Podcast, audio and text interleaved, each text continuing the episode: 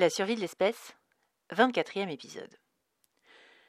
Après trois mois de navigation et une dizaine d'arrêts pendant lesquels on avait pris le pli de mettre une barque à l'eau pour que Cerise puisse passer par-dessus le port, une large bande plate apparut à l'horizon. La Terre. Enfin. Elle touchait leur but, et Jean leur raconta que ce n'était pas tous les jours qu'une araignée rentrait au port, et qu'elles avaient de la chance que la goélette ait eu besoin d'une escale technique, sans quoi elles auraient dû faire le chemin de la haute mer au quai, en navire léger, ce qui leur aurait mis le double du temps. De toute la journée, Dana fut incapable de reprendre son ouvrage, qui pendit, inanimé, sur ses genoux. Elle regardait, yeux grands ouverts, subjuguée, vorace de toutes ces choses nouvelles pour elle, et si vieille pourtant, dévorée du désir de n'en pas louper une miette, de repérer chaque détail, chaque vue d'ensemble, de graver dans sa mémoire et le global et le particulier, de se rassasier pour toujours de ce paysage qu'elle ne reverrait peut-être jamais. P5, par la mer. Et il valait le détour, ce paysage. Pessin, qui prenait son temps, n'apparut qu'après des kilomètres de dunes de sable, comme timide, entre deux collines vertes. Pessinck n'était pas bien haute. De loin, elle ne semblait pas bien grande, dominée par deux tours immenses, l'une étrange, en fer ajouré, montant en pointe de quatre piliers massifs, l'autre à même hauteur, noire, rectangulaire, laide. On voyait aussi les deux ports, le port des hommes à droite, celui des femmes à gauche, avec leurs grues, leurs machines, leurs tas de gravats et de provisions qui n'étaient pas à proprement parler esthétiques. À ce stade, Dana aurait pu être déçue. Mais l'araignée continuait à aller son chemin, et à mesure de cette avancée, Dana se rendit compte que les deux ports étaient aux extrémités d'une embouchure extrêmement profonde, sur les bords de laquelle la ville était plantée. Il n'y avait que deux plages, aux endroits choisis où la largeur des flots était suffisante pour que les hommes et les femmes puissent se baigner sans être incommodés par la vue les uns des autres.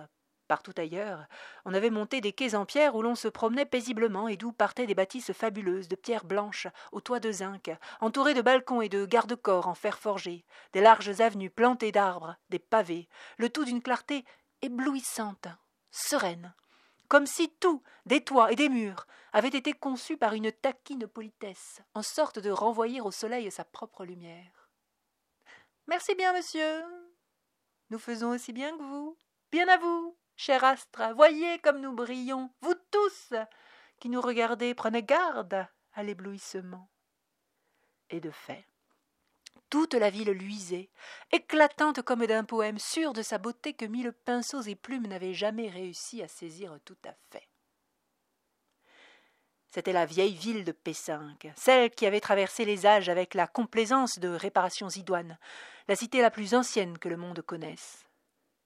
Et en arrière-fond, l'architecture classique de l'humanité moderne se propageait à l'envie, blanche, elle aussi, mais poussiéreuse, inintéressante, et sans surprise. Bien sûr, c'était un jugement hâtif et trop sévère, le jugement d'une gamine qui n'a rien vu. Mais quelles qu'étaient les vertus de l'architecture moderne, son commun ne pouvait pas rivaliser avec la vieille ville, ce chef-d'œuvre d'un autre temps. Pour être équitable, il aurait fallu la comparer aux merveilles du monde moderne, à la cité de l'air, au gouffre troglodyte. Mais Dana n'en connaissait rien, et pas même l'existence. Cerise, vous dites. Cerise, Nivose, Bulgarie, 68. C'est ça. Bulgarie. Bulgarie. Connais pas? C'est par où? La mer Noire, au sud-ouest. Euh, mais vous n'aviez pas dit qu'elle venait de la mer Baltique Au nord. Si. Si. Elle est née en Bulgarie et elle a passé ses trois premières années sur la mer Baltique. Une sacrée voyageuse déjà. Et vous êtes sa Meurice Non. Je ne suis pas sa Meurice, je vous l'ai déjà dit, répondit agacée Dana, qui perdait son sang-froid, sous l'œil étonné de la guichetière qui fixait résolument sa longue cape de laine. Je ne suis pas Meurice. J'ai accompagné la Meurice jusqu'à Loumi. On m'a proposé de ramener l'enfant à P5, et puisque la Meurice voulait rester à Loumi, elle m'a donné sa cape. La Meurice vous a donné sa cape. Oui. Et l'enfant relança la guichetière, de l'air de ne pas y croire. Oui, Mais pour l'enfant, elle n'a pas décidé toute seule. C'était les ordres, je ne sais pas. Ils en ont discuté longtemps avec euh, Albertine, le doyen. Le doyen. Oui, le doyen. C'était un tout petit village, hommes et femmes, était mélangé. bah voyons. Non mais comment ça, bah voyons? Non mais écoutez, ça suffit enfin. Traitez-moi de menteuse tant que vous y êtes. Mais vous avez qu'à sortir de votre trou, vous renseigner, vous cultivez ce que vous voulez. Non mais qu'est-ce que vous croyez? Que j'invente des histoires pareilles? Que je n'ai que ça à faire? Mais dites carrément que j'ai volé l'enfant tant que vous y êtes Et puis pour le ramener ici en plus Non mais c'est complètement crétin, ça n'a aucun sens. Non mais franchement, être d'une ignorance aussi crasse Mais faut pas vous étonner de jamais grimper. Vous êtes une sacrée incapable, ma fille. Faites votre travail un peu là. Ta on m'a dit de livrer l'enfant ici. L'enfant est là. Alors vous le prenez maintenant. Le reste, ça ne me regarde pas. C'est vos affaires. Dana avait hurlé dans le hall endormi. Comme à son habitude, la plus petite contrariété l'avait fait sortir de ses gonds. C'était comme si elle composait en continu son visage avenant et rieur du reste du temps, et que le plus petit imprévu grippait cette construction qui laissait incontinent échapper par tous les trous un monstre incontrôlable qui lui faisait honte l'instant d'après. Derrière elle, assise sur un banc de bois accroché au mur, Cerise se tassait contre Mélissandre, qui l'observait avec calme. Nana n'avait pas besoin de la voir pour savoir qu'elle désapprouvait. Mélissandre était toujours calme. Mais vraiment, cette administration incapable, cette grue qui n'y connaissait rien, cette attente saugrenue alors qu'elle espérait d'être traitée en héroïne, d'avoir rapporté à l'humanité sa petite merveille. Et on ne trouvait pas de trace d'elle, elle n'était même pas attendue. Vraiment C'était Jean qui avait bien raison. Elle s'était bercée d'illusions. C'est qu'ici, voyez-vous, on n'a pas l'habitude de prendre les enfants mûrisse. Lâcha la guichetière après un long temps d'attente. Dana tenta de se contrôler vous n'avez pas l'habitude de prendre les enfants sans meurice, répéta-t-elle, détachant chaque syllabe. Non, il y, a toujours une meurice. Ce sont elles qui élèvent les enfants. Bien sûr, ce sont elles qui élèvent les enfants. Il y avait une meurice, je vous l'ai déjà dit. Elle m'a confié l'enfant, je l'ai amené là. Ça vous va? C'est que j'ai pas d'ordre, et, je ne suis et je ne suis pas sûre, répondit la guichetière, hésitante et vexée tant de son manque de répartie que d'être injustement prise à partie. Mais sûre de quoi? Mais vous avez peur de quoi? Que je voulais gâter rétorqua Dana au bord de l'apoplexie. Non, ce n'est pas ça. C'est que. Mais qu'est-ce que c'est À la fin? Éructa Dana au bout de son impatience. Je sors de trois mois de mer, je vous amène l'enfant, j'ai des ordres, et on m'accuse on me fait attendre, on me soupçonne, moi qui ai toujours tout fait pour son bien, à elle, à cet enfant, moi qui vis avec elle depuis son second jour, c'est ridicule, c'est complètement ridicule, c'est complètement stupide. Et puis mêlez-vous de ce qui vous regarde et fouillez dans vos fiches avec vos airs de jugement là, vos tas de petits cartons désordonnés, mal rangés, tachés, allez, je suis sûr que vous le trouverez là-dedans, votre ordre. Tenez là, sous votre tasse, qu'est-ce que c'est, derrière cette grande auréole de café Mais c'est rien, c'est pas ça, puis vous avez pas le droit de me parler comme ça. Bah fouillez la guichetière cramoisie de sa réplique qui n'arrivait toujours pas, honteuse, scandalisée du traitement qu'on lui réservait.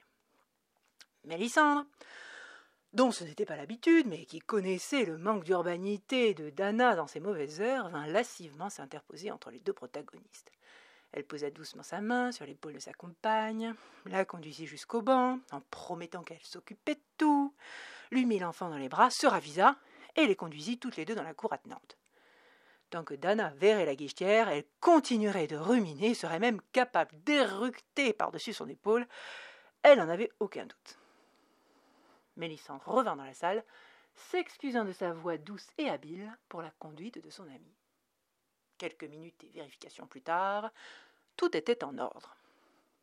On attendait bien une cerise, et depuis plusieurs semaines encore, mais avec une petite erreur sur le télégramme. Le C avait été transformé en S, si bien que la fiche d'arrivée était classée au mauvais onglet. Et si l'on avait trouvé la fiche en temps utile, on y aurait trouvé marqué que la fillette venait sans sa meurice mais au bon soin d'une jeune fille de toute confiance, Dana, qui avait entre-temps retrouvé son calme à jouer avec l'enfant. La guichetière se serait sans doute excusée de cette erreur, mais au fond, elle n'était pas tout à fait la, la sienne, et puis cette Dana avait été si odieuse qu'elle n'en trouva pas l'envie et fila se cacher dans les bureaux à la recherche de tâches autrement moins vexatoires. L'affaire était vue et se ferait comme elle avait été planifiée. Cerise, allait intégrer le troisième centre d'éducation enfantine de la région de P5. Après leur débarquement, il leur avait fallu plusieurs heures de marche, sac et cerise au dos pour le débusquer. L'adresse était exacte, mais les deux femmes avaient tourné en rond dans l'illogisme des rues tortueuses de P5 dont les urbanistes semblaient tout à fait ignorants des usages, des parallèles et des perpendiculaires. On avait beau critiquer, le monde moderne avait tout de même ses avantages. Mélissandre avait tenu à accompagner Dana. N'était pas obligée. Elles auraient pu se retrouver après sur le bateau, par exemple. Mais ni l'une ni l'autre ne savaient quelle serait leur étape suivante, et elles avaient trop peur que la ville ne les sépare. Une éducatrice à l'aura bienveillante rejoignit bientôt Cerise, Dana et Mélissandre. Bonjour, mesdames. Bonjour, jeune fille. Tu dois être Cerise demanda-t-elle en s'agenouillant pour se mettre à la hauteur. Oui. Et toi? Moi C'est Lorelei. Et tu es qui? Je suis éducatrice. Et je travaille ici, au centre. Et nous allons bien nous entendre, toi et moi. Tu sais ce que c'est que le centre? Oui. Tu en as déjà entendu parler? Oui. Milicha et Albertine, et le doyen et Dana, ils m'en ont tous parlé. Ils m'ont dit qu'après, je viendrai vivre ici, avec vous, avec d'autres enfants, et que je ne verrai plus jamais Milicha, ni Albertine, ni le doyen, ni Dana. L'éducatrice approuva. Et c'est tout? Non. On m'a aussi dit que je serais très heureuse. À quoi l'éducatrice tourna vers Dana un petit sourire approbateur. C'est bien. C'est vrai. Et ils ont raison, tu vas être très heureuse ici. Tu vas te faire plein d'amis. J'ai déjà un ami. Ah oui? Et comment s'appelle-t-il? Justin. Et tu l'aimes beaucoup?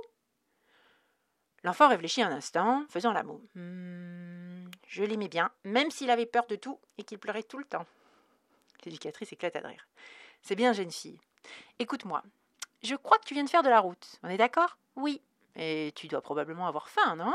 Oui. Tu vois la porte jaune sur la droite? Oui. Bon, bah tu cours là-bas et tu réclames ton goûter. Ok? Tu verras, il y a Rena, c'est une bonne cuisinière, vous allez bien vous entendre. Oui, oui, oui, oui, oui hurla la gamine en filant en direction de la porte. Mais, presque aussitôt, elle s'immobilisa et se retourna pour poser une dernière question. Et Dana? L'éducatrice sourit. C'était bon signe. L'enfant était bien ancré. Elle avait développé de l'amour pour son entourage. Elle semblait parfaitement saine. Tu viendras la retrouver quand tu auras fini ton goûter. La porte reste ouverte. Allez, file Et Cerise s'exécuta. Tout sourire, Lorelei s'avança vers les deux femmes, leur tendit la main et leur offrit comme rafraîchissement les fruits croulants aux arbres de la cour et l'eau de la fontaine qui en tenait le centre. Mélissandre accepta volontiers. Dana, elle, avait l'estomac un peu serré.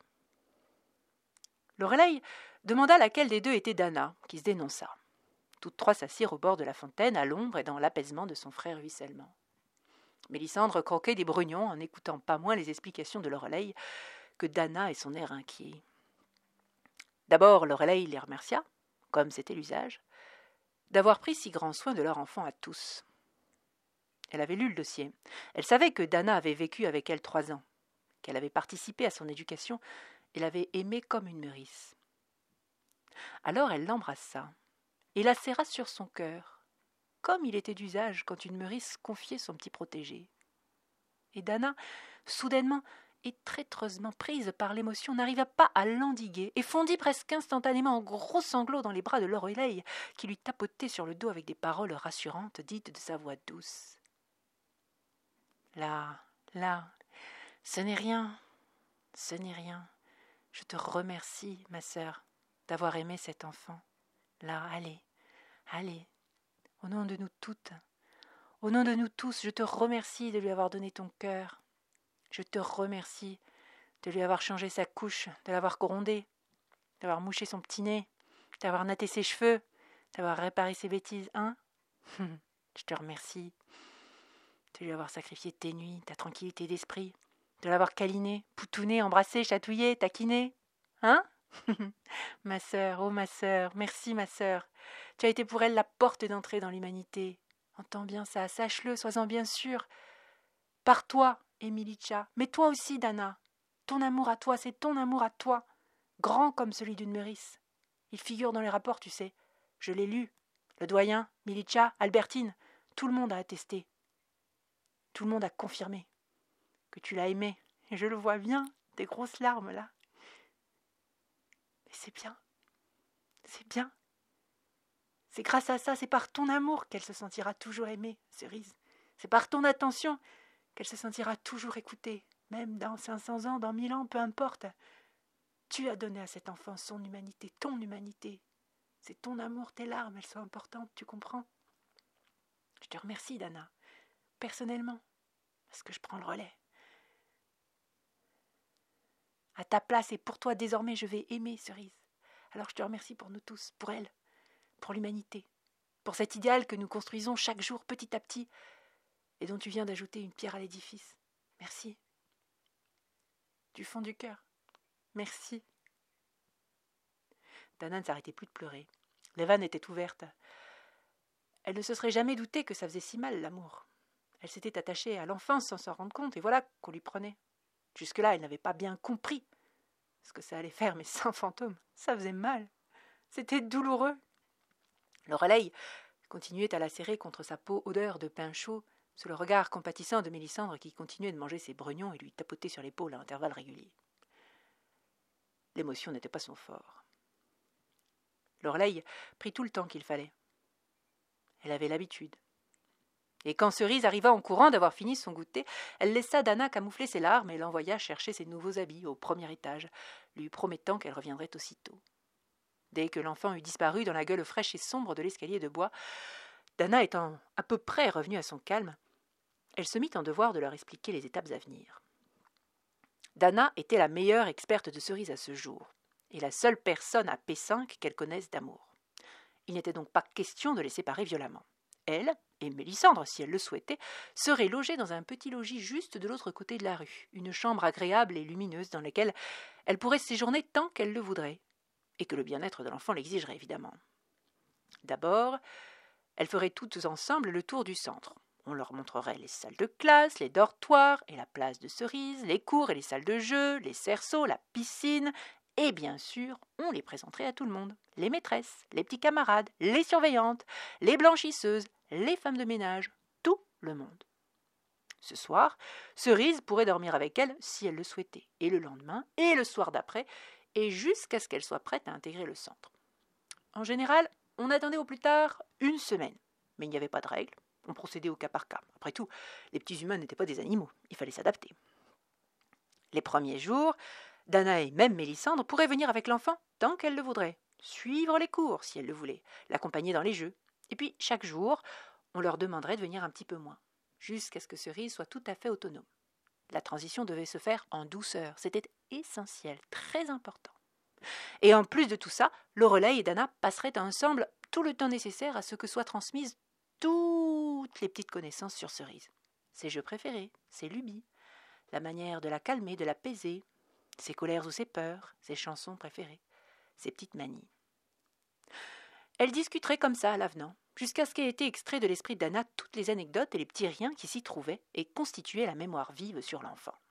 Et même d'ailleurs, plus tard, si une information lui revenait qu'elle n'avait pas donnée, il faudrait qu'elle la fasse suivre impérativement à l'adresse que Lorelai lui donna. C'était pour Cerise, c'était très important. Il fallait que tout soit dans son dossier, puisqu'on ne savait jamais l'aspérité sur laquelle une personnalité se construisait. Le mieux était que le plus d'informations soient déjà dans les fichiers. Ça facilitait les recherches en cas de besoin. Dana était tout à fait calmée. Ça lui semblait bien. Juste. Et puis cette idée de les contacter si quelque chose lui revenait, même soixante ans après, c'était rassurant. C'était comme un lien qu'elle conserverait avec elle, même si elle ne devait plus jamais la revoir. Et puis ça la rassurait de ne pas devoir la quitter tout d'un coup. Elle aurait le temps de s'y faire. Lorelai finit de la calmer en lui confirmant qu'elle pourrait rester tant qu'elle le voudrait, et que la moyenne c'était de deux à trois mois. Elles restèrent moins de quinze jours. Le jour de l'arrivée même, après avoir goûté, exhibé sa nouvelle combinaison, découvert le jardin, la ménagerie, le verger, les maîtresses, et surtout, surtout, surtout, surtout, les innombrables nouveaux camarades comme autant de terrains de jeu de ses expériences sociales, Cerise refusa catégoriquement de dormir avec Dana et Mélissandre. Le centre paraissait beaucoup plus amusant. Dana eut grande peine à contenir ses larmes, tout comme les jours suivants, où l'enfant accepta de passer goûter avec elle, mais en coup de vent, trop pressée de retourner à ses jeux et à ses nouveaux amis, racontant à peine ce qu'elle vivait, riant, ne prenant pas garde au gros chagrin qu'elle donnait à son aimé d'Anna. Quand Dana se déplaçait au centre, même peine. L'enfant courait dans ses bras, bien sûr, lui claquait deux gros bisous, évidemment, l'exhibait avec fierté à ses amis, lui montrait tel escargot ou cachette secrète, et puis elle l'oubliait tout à fait, trop occupée qu'elle était à organiser une partie de chat, de bal aux prisonniers, ou de traître à l'espèce et d'humain. C'était bon signe. Lorelai le lui disait, elle le lui répétait, mais Dana ne pouvait pas s'empêcher d'être émue de cette enfance qui n'avait pas besoin d'elle, égoïste dans son bonheur alors qu'elle l'avait tant aimée, qu'elle s'était tant inquiétée pour elle. Et encore, elle n'était pas sa nourrice. Avec sa raison et son cœur, elle savait que c'était tant mieux que sa protégée soit heureuse, qu'elle soit capable de s'éloigner d'elle. Mais c'était pas moins dur de savoir qu'elle n'allait plus jamais se revoir et que l'enfant n'en ressentait pas vraiment d'émotion. Évidemment, Cerise ne comprenait certainement pas encore ce que ça signifiait de ne plus jamais avoir quelqu'un. C'est Mélissandre qui arracha Dana de sa torture au quinzième jour. Toutes les informations avaient été transmises à Lorelei, et puis la petite n'accordait plus à Dana que quelques minutes d'attention à la voler chaque jour, ce qui la plongeait dans une profonde nostalgie, tout le jour, qu'elle passait prostrée à la fenêtre, à chercher dans la cour de récréation la silhouette de sa petite chérie. Ça pouvait pas durer, il fallait qu'elle parte. Dana refusa, mais Mélissandre ne s'en laisserait pas compter. Elle n'était pas du genre à se dédire d'une décision qu'elle avait prise, et sa conviction était tellement profonde que Dana sentit que rien ne pourrait l'en faire vaciller, tout comme elle sentit au fond que cette décision était bonne pour elle et pour Cerise. Alors seulement, comme Madame du Barry sur l'échafaud, elle réclama juste une petite minute, un jour de plus, qu'elle puisse au moins revoir l'enfant, sachant que ce serait la dernière fois, prévenir Lorelei, prendre ses dispositions, s'excuser. Lysandre accepta, c'était raisonnable. Lorelei fut prévenue, et dans le quart d'heure, Dana revenait en grande émotion, s'attelant aussitôt et rageusement à faire leurs deux sacs. Lorelei avait refusé tout net qu'elle ne revoie Cerise. Les adieux étaient interdits. Il n'était pas bon pour les enfants. Dana devait partir sans faire de vagues et conserver pour elle toute cette émotivité qui ne lui ferait aucun bien. Les éducateurs géreraient son absence, ils avaient l'habitude. Dana était en furie, blessée, meurtrie, se sentant trahie, tout en comprenant parfaitement et en reconnaissant bien volontiers que ses gros sanglots n'auraient sûrement fait aucun bien à la petite. Mais vraiment, c'était trop dur. Alors, puisqu'on l'a chassée, elle partirait tout de suite. Mélissandre obtempéra et elles décampèrent dans l'heure, sans un regard en arrière, sac sur le dos, sur les pavés tièdes, dans la chaleur dorée du jour déclinant. Au loin, au-dessus des maisons, sur la ligne plate du golfe de P5, l'araignée reprenait le large. C'en est fini pour cet épisode. Je vous remercie de m'avoir écouté. Je vous rappelle que vous pouvez vous abonner directement sur PodCloud, Apple Podcast ou Deezer. Et n'hésitez pas à parler du podcast autour de vous, s'il vous plaît. Voilà, je vous remercie et je vous souhaite une bonne journée. À la semaine prochaine.